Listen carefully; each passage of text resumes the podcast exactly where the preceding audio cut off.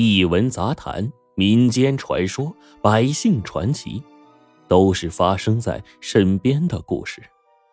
欢迎您收听《九叔讲故事》。民国时期，玉溪山区有个桑树沟镇，镇里有一个剃头匠叫李结实，因为过于憨直，加上说话有点磕巴的毛病，三十多岁了仍未成家。他家的剃头手艺是祖传的，从他爷爷挑着剃头担子逃荒来到这里，到现在拥有自家的剃头铺子。剃头这个手艺，在他们老李家已经传了数十年了。那一天呢，李结实的活儿有点多，一直到晚上掌灯时分才送走了最后的一个客人。李结实早就饿了，他关上店门，下了一碗细面条。刚要吃，忽听门板啪的一声响，似乎有人在敲门。他撂下筷子，走过去开门，门外却是空空如也。李结实回到屋里，刚挑起一筷子面条，啪啪，门又响了，这次是两声。李结实只好再次去开门，还是没人。他这憨脾气就上来了，对着空荡荡的大街就喊。是是谁谁呀？黑灯瞎火的，别别搁这吓吓吓唬人！我这个时候，一个嘶哑的声音从对面街角的暗影里传过来。李结实取来油灯过去一看，吓了一跳。那是一个四十多岁的中年人，蓬头垢面，胡子拉碴的，暂且不说了。让李结实感到惊愕的是，这人不到一米高。竟然没有双腿。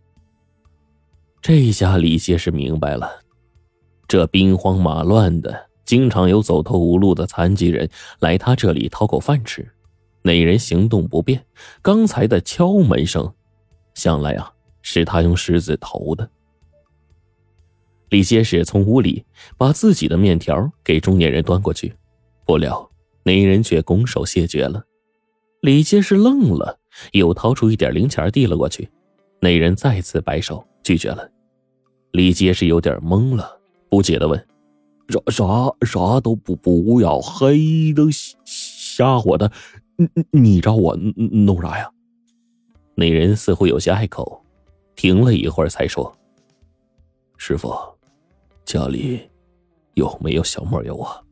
有的话，给我半碗，我给你钱。”李结实一听，更迷糊了：“你你你要找小小莫油干啥呀？”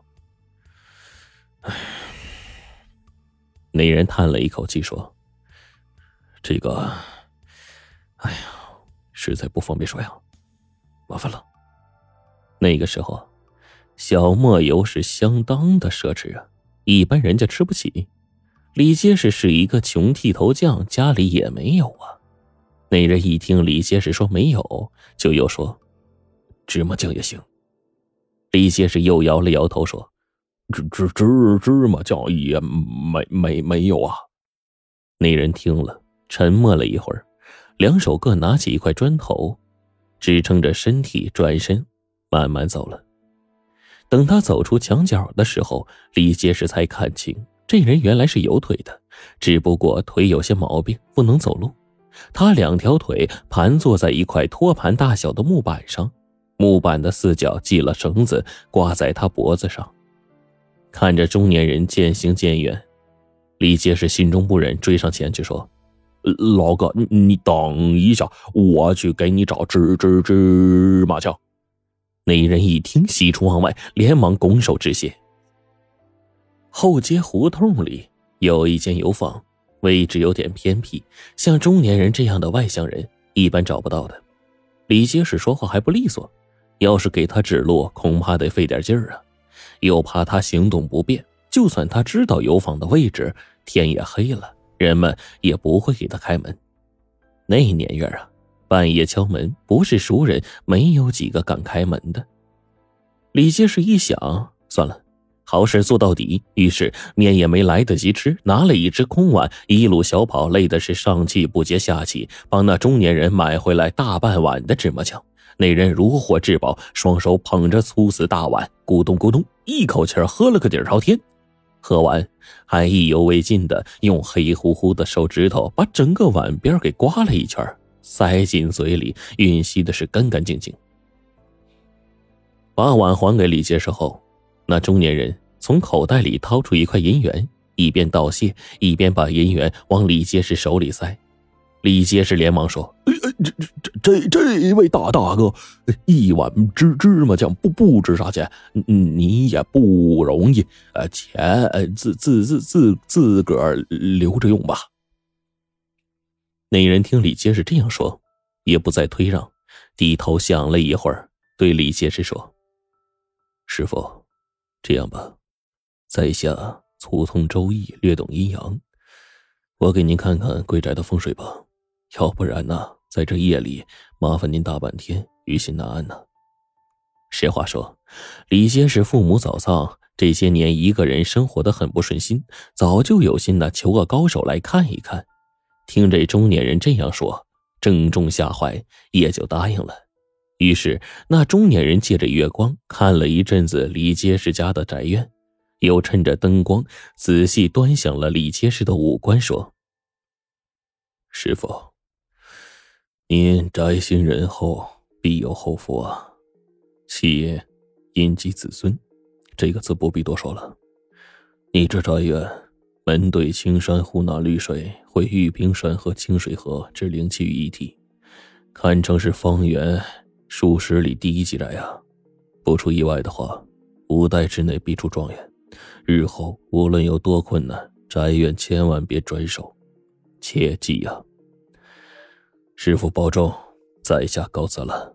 今日一碗芝麻酱之恩，若有机会，日后必当厚报。说完，中年人就用两块砖形的木头撑着，慢慢远去了。说来也奇怪，虽然只喝了大半碗的芝麻酱，那人的精气神呢，明显见好了。那走的呀，是比以前快多了啊。这个走啊，指的是用手。没多大功夫，就消失在茫茫夜色之中了。那人走后，李结实想了想，这人说的呀是江湖套话，还什么五代之内出状元呢？现在都民国了，袁世凯的儿子他也当不上状元了。再者了，自己现在还是一个人吃饱全家不饿呢，连个媳妇都没有。想到这儿啊，李结实摇摇头，笑了笑，回屋里热了面条，吃完。就睡了。但是李杰是哪里会想到啊？隔墙有耳啊！那中年人的一番话，却是给他带来了大麻烦。这件事过后没几天，李杰是一大早开门，剃头铺子里挤进了一群人，严格来说是一群难民，一个个灰头土脸、破衣烂衫的，头发足有一尺长，不知道是多长时间没洗了，打着绺。不少呢，还有没摘净的树叶和草棒，屋里挤满了不说，门外还有十几个呢。作为剃头匠，干的就是伺候人的活再脏也没话说，只要人家给钱，你就得把人家给剃得干干净净的。李杰十二话没说，开始给一个年龄偏大的男人剃头，光洗头的水就换了五六盆了。他准备的热水，这一个人用的就差不多了，只好再添柴火加水，折腾了一天也没剃几个头。哪知道第二天呢？李结实一开门还是老样子，一大群难民打扮的汉子蜂拥而至。这时候李结实就是再喊，也知道是有人故意找事儿了，因此啊，他处处陪着小心呢。这种情况啊，持续了几天，事态变得更糟了。守在门外的难民，有的脱了上衣当街捉狮子，有的擤了鼻涕，随手就抹在了剃头铺子的门框上，更有甚者直接随地大小便。没过几天，李结实剃头铺子门口就被折腾的是臭气熏天呢。行人尚且捂住鼻子侧目而过，剃头的客人，谁还能来呀？即使来了，他也轮不上号啊！前面一大早就塞满了。李结实生意实在干不下去了，干脆就关门休息。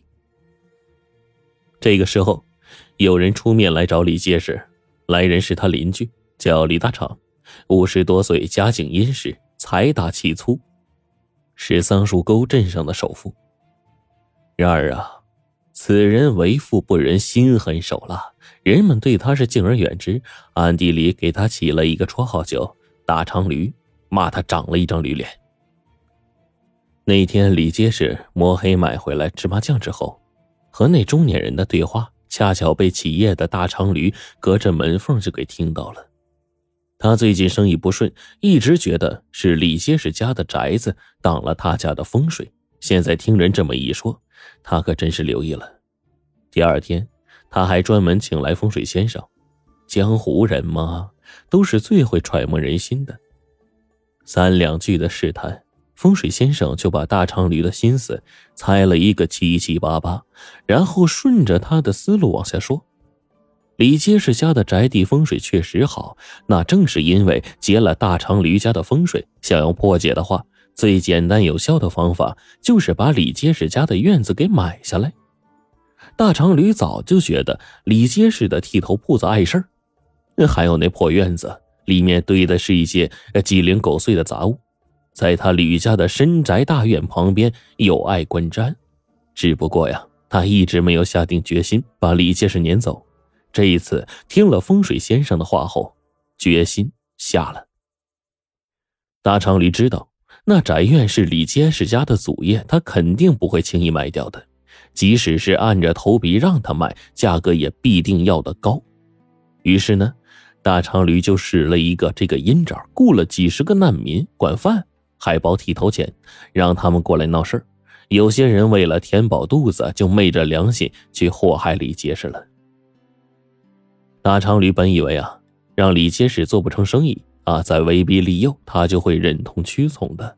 没想到李结实憨脾气就上来了，咋说都不卖，饿死也要死在自家的祖宅里。然而话是这么说，活着一天就得吃饭。就得花钱。